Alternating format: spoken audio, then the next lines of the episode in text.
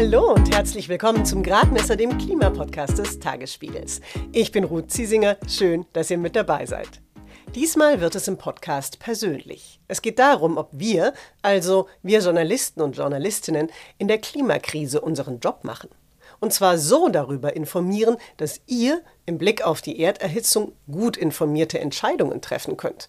Bei Wahlen, bei langfristigen Plänen und im normalen Alltag das, was in der Tagesschau läuft, das ist wirklich das Wichtige. Und solange da halt nicht jeden Tag Klima läuft, kann die Krise ja nicht so schlimm sein. Diese Wirkung haben wir psychologisch immer noch auf Individuen, aber auf uns als Gesamtgesellschaft und auch auf die Politik. Und solange wir praktisch nicht die Krise so darstellen, wie sie ist und angemessen in die Medien heben, solange werden wir auch nicht anfangen, angemessen darauf zu reagieren als Gesellschaft. Davon bin ich überzeugt. Die Journalistin Sarah Schurmann war das. Wie ihr gemerkt habt, Sarah Schurmann findet, wir können unseren Job noch besser machen. Warum und wie, darüber hat sie gemeinsam mit Kolleginnen und Kollegen intensiv nachgedacht. Herausgekommen ist dabei die Klimakarte des Netzwerks Klimajournalismus. Den Link zur Charta findet ihr in den Shownotes, da seht ihr auch, wer schon alles unterzeichnet hat. Bevor Sarah Schurmann und ich über Fehler und über Verantwortung des Journalismus in der Klimakrise sprechen, habe ich aber noch ein paar Beispiele für wichtige Klimanachrichten, die diese Woche wenig Aufmerksamkeit bekommen haben. Die Menschheit befindet sich auf einer Spirale der Selbstzerstörung. Gesagt hat das niemand Geringeres als die Vize-UN-Generalsekretärin Amina Mohammed, als sie den aktuellen Bericht zur Katastrophenfürsorge vorgestellt hat.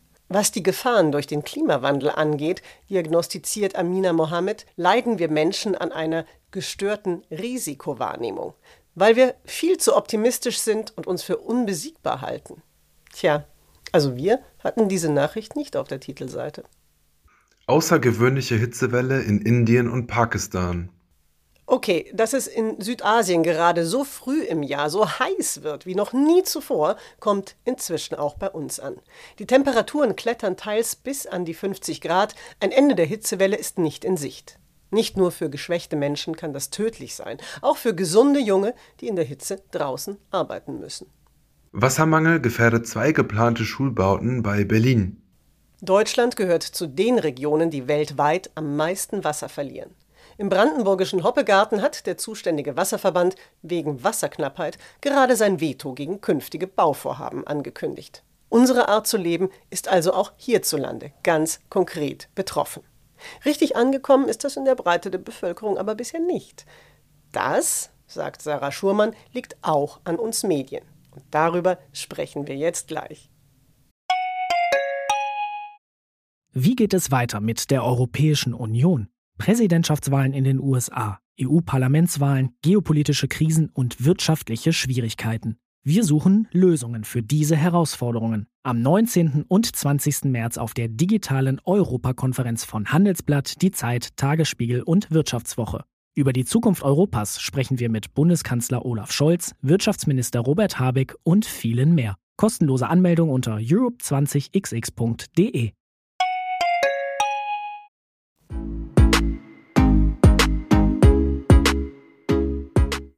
Sarah Schumann ist Journalistin. Den Link zu ihrem sehr empfehlenswerten Buch Klartext Klima habe ich in die Shownotes gepackt. Sarah und ich kennen uns seit Jahren. Wir haben auch beim Tagesspiegel zusammengearbeitet, deshalb duzen wir uns. Wir haben uns im Videocall getroffen. Du hast ja vor rund einem Jahr das Netzwerk Klimajournalismus Deutschland mitgegründet und jetzt habt ihr eine Klimakarte verfasst in der betont ihr die grundsätzliche Verantwortung von Klimajournalismus, die wissenschaftlichen Grundlagen und ihr macht auch insgesamt deutlich, was journalistisch besser laufen sollte als bisher. Warum ist denn dieser Schritt notwendig? Machen wir hier in Deutschland keinen guten Klimajournalismus? Das ist immer so ein Disclaimer, den ich gerne davor loswerde. Also es gibt schon guten Klimajournalismus in Deutschland. Allerdings sind das praktisch so vereinzelte Beiträge von einigen Expertinnen und wirklich extrem guten Redakteurinnen, die das zum Teil auch seit Jahren und Jahrzehnten machen. Aber praktisch der steht so einzeln wie ein Thema neben anderen und man muss das oft auch so als User, ähm, Leserin, Hörerin sich erstmal auswählen und da irgendwie auch direkt irgendwie anschauen. Und was wir damit verstecken, ist, dass Klima nicht einfach ein Thema ist. Also es ist halt nicht ein Thema neben anderen, sondern es ist eine existenzielle Krise, die alles betrifft, die jeden von uns betrifft schon heute und die überall mitgedacht werden muss und wo wir diese Verbindung als Journalistin transparent machen müssen, damit wir als Gesellschaft diese Krise nicht verdrängen können und damit wir anfangen, angemessen darauf zu reagieren. Das greife ich gleich mal auf. Du sagst, es ist kein Thema, sondern eben eine Dimension jedes Themas. Und das steht auch gleich im zweiten Absatz der Klimakarte. Da wird die Klimakrise eben auch analog zu Demokratie und Menschenrechten gesetzt. Äh, und darüber wird dann auch gesagt, dass sie, das zitiere ich jetzt mal, Klimajournalismus ist daher nicht an Ereignisse gebunden und kann nicht in engen Ressort- und Zuständigkeitsgrenzen stattfinden. Das war das Zitat aus der Charta. Kannst du denn vielleicht auch einfach ein ganz konkretes Beispiel geben, was damit gemeint ist? Das Beispiel Sportberichterstattung. Das klingt jetzt wahrscheinlich für einige maximal weit weg, aber ist es gar nicht, wenn man sich überlegt, wenn wir die Spiele in Katar angucken, auch die Menschenrechtsdimension mitdenken, dass ähm, wenn wir die Olympischen Spiele jetzt angeschaut haben, auch mit überlegt haben, wie sieht's da eigentlich mit den Covid-Regeln aus und äh, wie schützen sich die Spielerinnen und die Mitarbeiterinnen? Und äh, das ist praktisch eine Dimension, die wir auch äh, klimamäßig mitdenken müssen. Und das in zwei Richtungen und das bei jedem Thema im Sinne von, wie wirkt sich das, worüber ich berichte, eigentlich auf das Klima aus? Das wäre beim Sport dann, gibt es sowas wie klimaneutrale Konzepte für Großveranstaltungen? Und andererseits, wie wirkt sich eigentlich das Klima auf das aus, was ich jetzt äh, hier vor mir habe, worüber ich berichte? Da wäre einerseits, also bei den Olympischen Spielen gab es zum Beispiel wahnsinnige Hitzewellen. Wenn man das jetzt nicht eins zu eins mit dem Klima in Verbindung bringen kann, weil das ist ja nicht immer ganz einfach, dann wäre es vielleicht zumindest die Frage, ja, also wie sieht's eigentlich so mit den Spielen in Zukunft aus, wenn wir jetzt im Sommer dann überall Brände und Rauch und Hitzewellen und so weiter haben und bei den Winterspielen halt oft keinen Schnee mehr. Und ähm, da gibt's wirklich wahnsinnig viele Verbindungen. Ich bin da ja gar nicht die Sportexpertin, aber ähm, ja. Mhm. Also verstehe ich das richtig? Es geht gar nicht unbedingt darum, dass es ein Mehr an Klimajournalismus braucht aus eurer Sicht, sondern eher einen Journalismus, dem einfach bewusst ist, dass das Klima ein existenzielles Thema ist. Genau, ich glaube, es wird sich ein bisschen bedingen. Also ich glaube, es wäre schon auch ein bisschen mehr Klimaberichterstattung. Aber äh, das ist für mich praktisch nicht äh, der vordringliche Teil oder für uns nicht, sondern es geht wirklich darum, es überall mitzudenken und es praktisch als diese existenzielle Krise und diese akute Krise, die wir jetzt gerade haben, anzuerkennen und entsprechend dann mitzudenken, dann auch die Themen entsprechend zu priorisieren. Das passiert im Moment auch immer noch nicht so richtig und ja, diese, diese Dimension und dieses Strukturelle einfach sichtbar zu machen. Die Klimakarte greift auch das Thema False Balance auf, also eine falsche Ausgewogenheit. Jetzt versuchen wir ja in unserer Arbeit als Journalistinnen und Journalisten meistens alle Seiten in einer Debatte zu Wort kommen zu lassen, damit sich die Nutzerinnen und Nutzer eben selbst eine Meinung bilden können. Das ist gut, das kann aber auch dazu führen, dass faktisch falsche Behauptungen dann unhinterfragt immer wieder weiterverbreitet werden. Und in der Klimakrise, das stellt die Charta fest, passiert das auch und zwar oft im Blick auf ökonomische Interessen. Warum ist das so? Das ist so, weil wir Klimapolitik journalistisch oft mit Politikjournalismus begegnen. Also der macht genau das, was du gerade gesagt hast. Er schaut einmal, ähm, welche unterschiedlichen Positionen gibt es dann jetzt zu diesem Thema und stellt diese dann möglichst alle dar und stellt sie so gleichberechtigt nebeneinander.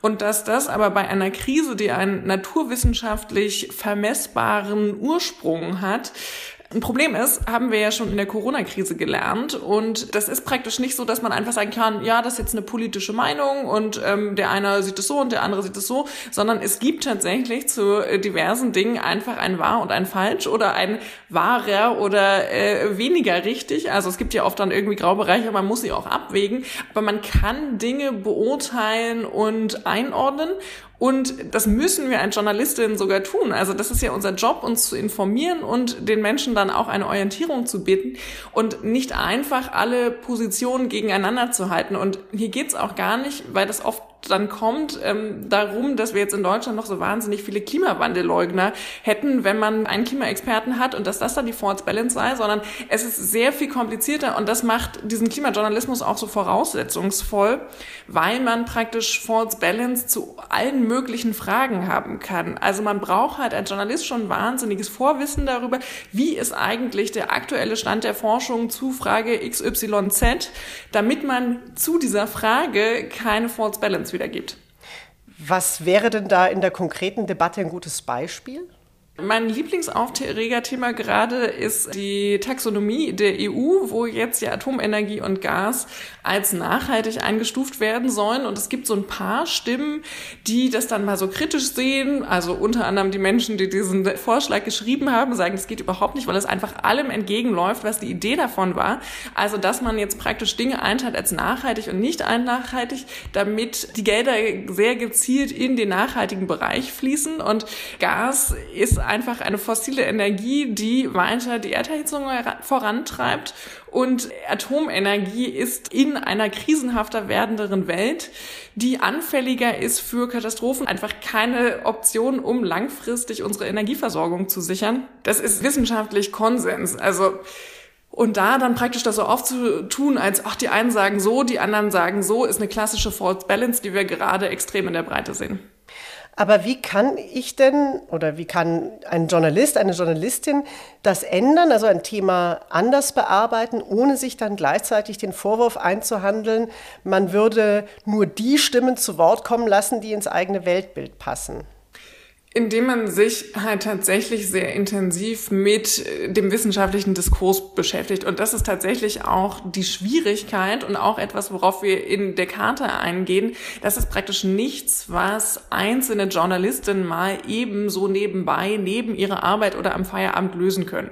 Das war praktisch was, was wir in der Corona-Krise gesehen haben, dass wir eigentlich alle als Journalistinnen mit der Öffentlichkeit und den Virologinnen, die ja dieses Virus erst neu erforscht haben, gelernt haben. Also was sind Inzidenzen, äh, wie verbreitet es sich, was sind Aerosole, äh, was ist der R-Wert und so weiter und so fort. Und damit hatten wir praktisch so eine Art Grundbildung in den Redaktionen dazu, wie eigentlich dieses Problem funktioniert. Und konnten dann als Redaktion gemeinsam darüber diskutieren, ist das gerade ein sinnvoller politischer Vorstoß, ja oder nein, und dann das Ganze bewerten. Und das haben wir bei Klima bisher nicht. Da gibt es einzelne Fachredakteurinnen, die sich damit auskennen, und es gibt dann andere, die den politischen Diskurs dazu abholen. Das dann zu verargumentieren und entsprechend einzuordnen, klappt halt erst, wenn man selbst das so, ja, sich erarbeitet hat. Es ist ja jetzt auch nicht so, als ob wir in den Medien immer komplett objektiv wären. Also du hast als am Anfang schon angesprochen, in der Klimakarte steht es auch, da, wir haben einfach Grundsätze wie Demokratie und Menschenrechte, die nicht in Frage gestellt werden. Und konkret in der aktuellen Berichterstattung sind die Medien klar auf Seiten der Ukraine. Aber wie wärst du dich denn selbst beim Thema Klimaschutz gegen den Vorwurf, nicht objektiv zu berichten, sondern Aktivistin zu sein? Ja, den kriege ich natürlich öfter und beziehungsweise eigentlich noch viel mehr andere Kolleginnen tragen das auch als ein wahnsinniges Problem an mich ran. Äh, da versuche ich halt immer genau diesen Zusammenhang auch zu erklären. Ich habe mich wahnsinnig viel in allen möglichen Studien belesen, was wie gesagt für einzelne Journalisten gar nicht so easy möglich ist, sondern praktisch das ist auch was, was Redaktionen sich jetzt erarbeiten müssen. Wie kriegen wir das hin? Also wie kriegen wir ähm, ausreichendes Grundlagenwissen in die Redaktion Redaktion, wie stellen wir unsere Redaktionen aus, dass wir äh, Expertinnen haben, die dann auch die Politikredaktion beraten können, wie wir es ja auch in der Corona-Krise gesehen haben, da dann einmal klar zu machen, dass das unsere journalistische Aufgabe von Aufklärung ist und jetzt nicht Aktivismus im Sinne von, ich will jetzt, dass äh, wir keine Atomenergie haben. Das äh, muss man, glaube ich, auch vielleicht ein bisschen erklären, wie Journalismus funktioniert. Mhm. Im vergangenen Sommer hat in der Bild-Zeitung ein Autor kritisiert, dass Östen Terli und Carsten Schwanke, also das sind zwei Meteorologen bei ARD und ZDF, dass sie nicht nur das Wetter ansagen, sondern dabei auch Folgen und Zusammenhänge der Klimaerhitzung erläutern. Und da war dann der Vorwurf, das sei quasi heimlicher Klimawahlkampf für die Grünen. Also in manchen Medienhäusern wird also schon die reine Berichterstattung über die Klimakrise an sich als politisches Statement gewertet.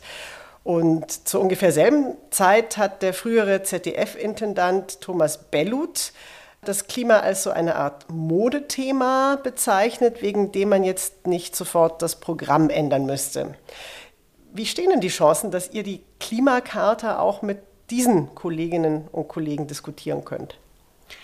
Ich glaube, diskutieren können wir sie vermutlich erstmal. Also ich sehe das so, wir haben diese Charta äh, bewusst progressiv und weitreichend formuliert, weil wir einfach sagen, angesichts dessen, wie dringend diese Krise ist, ist die Berichterstattung nicht angemessen. Wir sehen ein Problem, wir müssen darauf hinweisen und wir wollen jetzt einen Diskurs anstoßen das werden praktisch nicht alle unterschreiben, ähm, aber das wäre jetzt auch tatsächlich ein Problem gewesen, wenn wir jetzt irgendwas formulieren, wohinter dann jeder sich versammeln kann und sagen kann, ach ja toll, machen wir ja schon, dann äh, würden wir ja praktisch dem Ziel, den Journalismus äh, der Klimarealität näher zu bringen und den Diskurs mehr in Richtung Wissenschaft und äh, wissenschaftlich Realität zu bringen, damit wir halt auch endlich anfangen, angemessen darauf zu reagieren und informierte Entscheidungen zu treffen. Dem Schritt würden wir dann ja nicht näher kommen. Von daher hoffe ich, dass wir mit denen diskutieren können. Na dann, ähm, du hast selbst gerade ein Buch veröffentlicht. Ganz herzlichen Glückwunsch. Das heißt Klartext Klima und da gehst du unter anderem auf Zusammenhänge auch in der Klimadebatte ein, die gar nicht auf den ersten Blick so ersichtlich sind. Und da gibt es zum Beispiel die unhinterfragte Behauptung, dass Klimaschutz gegen wirtschaftliche Interessen geht.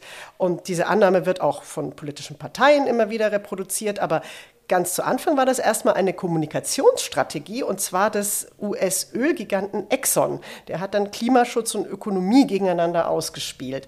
Wieso hat sich denn so eine Wahrnehmung auch im journalistischen Diskurs so festgesetzt?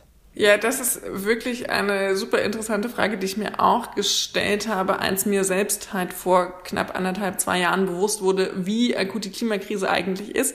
Und ähm, ich dann aber auch versucht habe, bei mir selbst zu reflektieren. Also gerade mit diesem journalistischen und auch, ich würde sagen, politischen Blick auf die Welt. Also es gibt kein richtiges wahr oder falsch, sondern es gibt unterschiedliche Perspektiven auf alles Mögliche. Habe ich sowas halt auch irgendwie immer so angenommen und dachte, ja gut, die einen sehen so, die anderen sehen so und war dann total überrascht, als ich anfing, mich damit zu beschäftigen, dass es wirklich also Bücher und Aufarbeitungen darüber gibt, was Lobby-Narrative sind, was ähm, widerlegte oder veraltete Argumentationen sind. Und das versuche ich praktisch in Kürze in diesem Buch aufzuzeigen, weil sich diese Narrative immer noch in unseren heutigen Diskursen wiederfinden, obwohl die teilweise irgendwie schon wahnsinnig veraltet sind und selbst die Lobbys sie nicht mehr benutzen. Benutzen wir sie praktisch in Talkshows und politischen Diskussionen.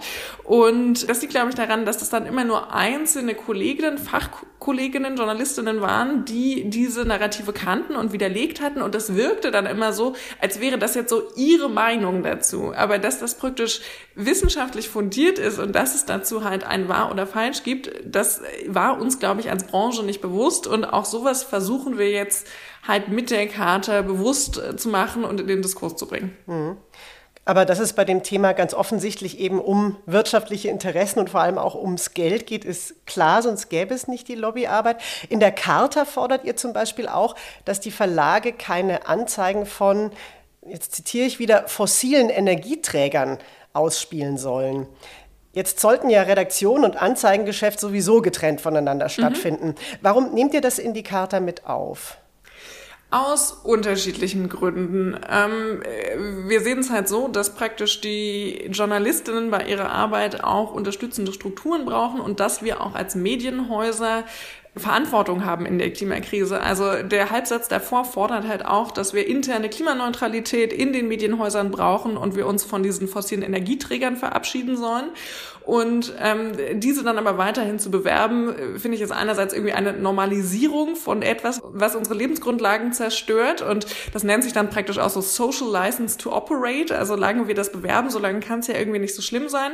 Wir würden das auch relativ eng fassen. Also wogegen sich dann dann Medienhäuser eventuell entscheiden sollten nach einer Debatte, das ist natürlich denen überlassen. Der Guardian hat es wirklich einfach auf diese Energieträger bezogen, wirbt weiterhin für Autos und alles Mögliche. Also ist jetzt auch nicht so, dass wir sagen, okay, man muss jetzt hier alles lassen und keine Ahnung, wie wir dann die Medien finanzieren, sondern es geht uns darum, wirklich einen Diskurs anzustoßen, erstmal ein Nachdenken anzuregen, was wir gerade für normal und machbar halten. Lass uns doch noch kurz beim Thema Geld bleiben, denn ob ein Thema von einer Redaktion jetzt intensiv und nachhaltig bearbeitet wird, das liegt eben auch daran, wie groß das Interesse der Nutzerinnen und Nutzer daran ist. Und das kann man ja inzwischen sehr gut sehen, wie viele Leute einfach auf einen Text klicken. Und ich kann jetzt aus eigener Erfahrung sagen, ein Kollege von mir hat kürzlich einen wirklich sehr gut recherchierten Text dazu geschrieben, wie unsere Welt voraussichtlich aussieht, wenn sie sich um drei Grad erwärmt. Also aktuell leider unsere sehr unschöne Zukunft. Und dieser Text hat viel weniger Personen interessiert als eine ebenfalls sehr gut recherchierte Reportage über junge Alkoholikerinnen. Wie, wie sollten jetzt Redaktionen damit umgehen? Das ist tatsächlich ein Problem, mit dem oft auch die engagierten Klimajournalistinnen, die halt schon richtig viel machen, äh, an mich rantreten, so von wegen, es liest ja auch niemand. Und äh, das ist, glaube ich, ein weiterer äh, Grund dafür, warum wir diese Karte formulieren. Denn, wie ich vorhin schon angedeutet habe, sind im Moment klimajournalistische Angebote praktisch so ein Angebot eines Themas, was Leute bewusst auswählen müssen.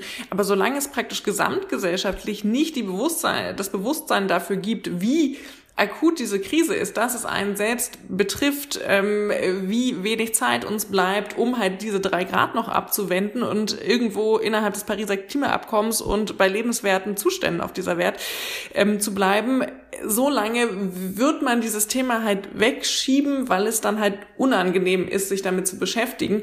Und ich bin aber sehr zuversichtlich, dass das nicht ähm, immer so bleiben wird, denn praktisch auch in der Corona-Krise gab es ja diese Wochen am Anfang, wo einfach alle Homepages vorne komplett voll waren, die ganze Tagesschau voll war, nur von Corona-Nachrichten.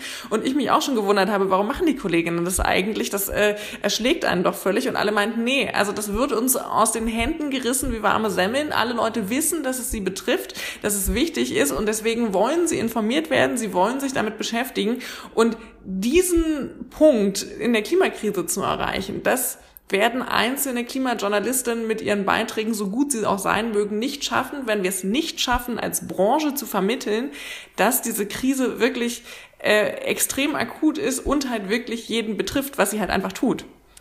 Vielleicht zum Schluss, warum haben wir denn deiner Ansicht nach ausgerechnet als Journalistinnen und Journalisten so eine große Verantwortung beim Thema Klimakrise? Weil wir den öffentlichen Diskurs im Wesentlichen mitprägen. Wir sind natürlich nicht mehr die einzigen Gatekeeper, aber und das fand ich total interessant. Ich habe mich mit mehreren Wissenschaftlerinnen unterhalten, die mir erzählt haben, dass sie selbst erst in den vergangenen Jahren verstanden haben, wie akut die Klimakrise eigentlich ist, weil sie halt dieser Priorisierung in den Medien, also das, was in der Tagesschau läuft, das ist wirklich das Wichtige. Und solange da halt nicht jeden Tag Klima läuft, kann die Krise ja nicht so schlimm sein. Diese Wirkung haben wir psychologisch immer noch auf Individuen, aber auf uns als Gesamtgesellschaft und auch auf die Politik.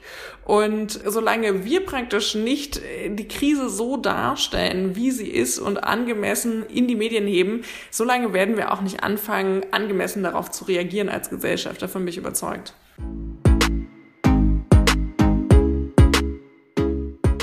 Auszüge aus dem Interview mit Sarah hatte ich auch auf tagesspiegel.de veröffentlicht. Einige Kommentierende fanden, von wegen zu wenig Klima in den Medien, das ist mir viel zu viel. Oder sie schrieben, alles zu spät, wir können eh nichts mehr machen. Mich würde jetzt extrem interessieren, was ihr denkt und vor allem, was ihr euch in der Berichterstattung wünschen würdet.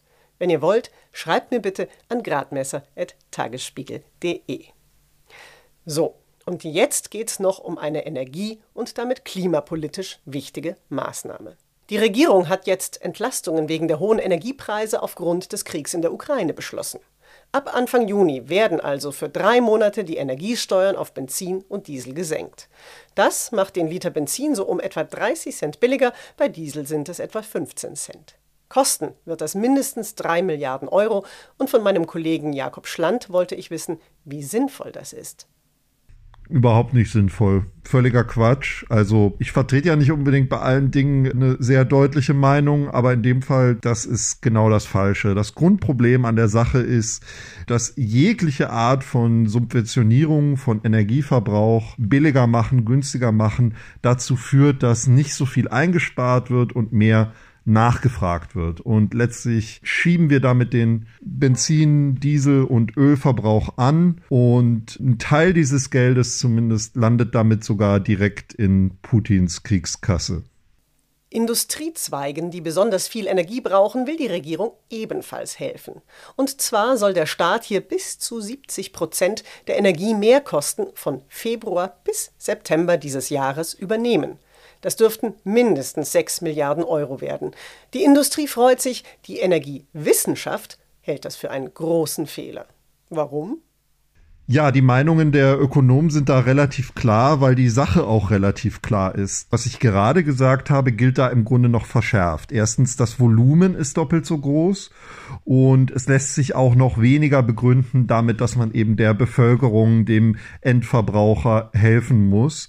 Die Bundesregierung verweist darauf, dass diese Regeln relativ restriktiv sind, dass es für Unternehmen, die noch Geld verdienen, also noch Gewinn machen, keine großen Zuschüsse gibt. Das Problem dabei ist, Unternehmen können sich arm rechnen. Das ist jetzt nicht so wahnsinnig schwer, da mit ein bisschen kreativer Buchführung ins Minus zu kommen, so dass man sich qualifiziert für sehr, sehr erhebliche Energiepreissubventionen, die übrigens Gas und Elektrizität mit einschließen. Ein geradezu perverses Resultat könnte sogar sein, dass dadurch die Gasnachfrage künstlich angeheizt wird, weil die Unternehmen diese Beihilfen bekommen, Gas dadurch teurer wird und andere Unternehmen dadurch erst überhaupt ins Minus rutschen.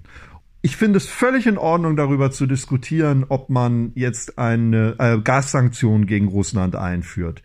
Was man aber auf gar keinen Fall machen sollte, ist den Verbrauch künstlich hochzuhalten und zu subventionieren. Das ist im Grunde das Gegenteil von Sanktionen. Und das sind auch sehr, sehr widersprüchliche Signale, die da gesendet werden von der Politik. Um Treibhausgasemissionen zu reduzieren, müsste eigentlich der Einsatz von Öl, Kohle und Gas sehr schnell sinken. Im Wahlkampf war für Grüne und FDP ein steigender CO2-Preis das Mittel der Wahl. Also ein Preis dafür, wenn durch fossile Energieträger Kohlenstoffdioxid in der Atmosphäre landet. Auch ohne Krieg in der Ukraine würde Benzin also teurer werden. Von Jakob wollte ich wissen, ob er angesichts der aktuellen Regierungspolitik eine Chance sieht, dass die Ampel trotzdem irgendwann die Kosten auf fossile Energien erhöhen, statt weiter senken wird. Ich sehe da gar nicht so ein großes Problem. Wir beschäftigen uns mit den Dingen eben so, wie sie gerade zeitlich anfallen. Und das ist, finde ich, auch für die Politik nachvollziehbar. Es ist nun mal im Augenblick so, dass das CO2-Preissignal gar keine große Rolle spielt, weil die Preise so enorm gestiegen sind, ganz besonders bei Gas natürlich, dass das das CO2-Preissignal komplett überlagert. Und ich glaube auch nicht, dass wir da jetzt perspektivisch ein großes Problem bekommen. Wenn die Russland-Krise, der Ukraine-Krieg irgendwann vorbei sein sollte, dann werden wir uns damit auch wieder beschäftigen und wir werden uns damit sogar intensiver beschäftigen denn je, weil ähm, wir ja gemerkt haben, dass diese Abhängigkeit von fossilen Importen nicht nur klimapolitisch eine Katastrophe ist, sondern auch sicherheitspolitisch. Und insofern denke ich, dass insgesamt diese Krise ein Boost für eine entschlossene Klimapolitik sein wird. Wir haben gerade eben hat Ursula von der Leyen auch eine Pressekonferenz gegeben, in der sie nochmal in den Mittelpunkt gerückt hat, dass der Green Deal, der Ausbau der Erneuerbaren die beste Imprägnierung für die Zukunft für solche Krisen ist. Das kann man natürlich nicht von einem Tag auf den anderen ähm, ändern, äh, ein Windrad zu bauen, eine Wärmepumpe einzubauen, äh, da den Markt hochlaufen zu lassen. Das dauert alles, aber ich glaube, zu diesen Schritten ist man entschlossener denn je. Und wenn die Zeit dann gekommen ist, wird man auch wieder über CO2-Preise diskutieren. Und mit dieser trotz allem optimistischen Einschätzung meines Kollegen Jakob Schland, Leiter des Backgrounds Energie und Klima, kommen wir heute zum Ende. In der nächsten Folge geht es ums Wohnen, klimafreundliches Sanieren und Geldsparen durch weniger Energieverbrauch. Unter anderem mit Felix Gruber von der Deutschen Bundesstiftung Umwelt. Ich würde mich freuen, wenn ihr wieder mit dabei seid. Den Gradmesser könnt ihr auf allen bekannten Podcast-Plattformen abonnieren, dann verpasst ihr die Folge auch nicht. In diesem Sinne, mein Name ist Ruth Ziesinger. Alles Gute und bis zum nächsten Mal.